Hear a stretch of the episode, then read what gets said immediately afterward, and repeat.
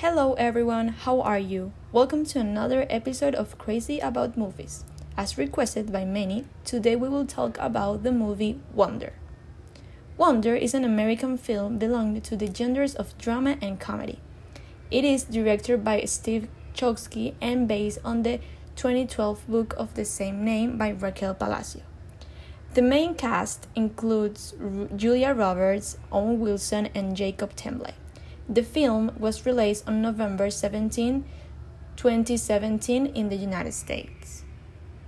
The plot revolves around the life of Auggie Pullman, a 10 year old boy with Treacher Collins syndrome. This syndrome consists of a congenital craniofacial malformation.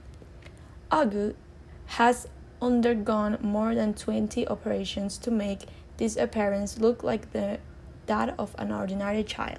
However, his differentiation is evident to others, which is why he hides his face all the time under an astronaut's helmet given to him by the older sister best friend, Via.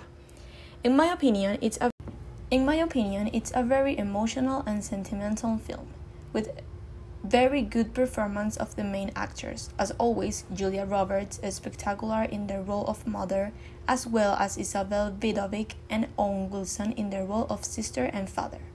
And of course, Jacob Tremblay as Auggie. I recommend it. It has a very nice important message. For me, the most interesting characters in this movie are Auggie, Via, and Miranda. Auggie is the main character, of course. He's a teen year old boy, smart, funny, passionate about science, and something more mature for his age. He likes to ride a bike, Star Wars, and play console like any other kid in his age. Via, Auggie's older sister, her story reflects how she feels about brother illness and how almost everything she experienced as a teenager takes a backseat for the family. They put almost all their energy into getting the little boy through school, but at the same time, this teenager also has her own suffering. She also feels disappointed and pain at the estrangement and loss of her best friend in high school. Fortunately, she will also experience new feelings of love for the boy who like, who will help her to recover her smile and helps her to live through theater. Another character that the film develops into is Via's childhood friend, who, after suffering family problems, distanced herself from her close friends. Via's family has always supported Miranda, but after the separation of her parents, she does not find her place anywhere. At first, this estrangement is not well understood, but later the reason for this rupture is discovered. Finally, the value of the friendship once again will be the protagonist of the film. Reading some opinions about this movie, I noticed that most of them are very good comments, make it clear that it's a movie that people enjoy watching and manage to convey the message of the movie successfully. A few days ago, I asked you to leave questions for me to answer in this episode. Let's start with the questions. Carlos asked, Did the movie make you cry? Yes, it made me cry a lot.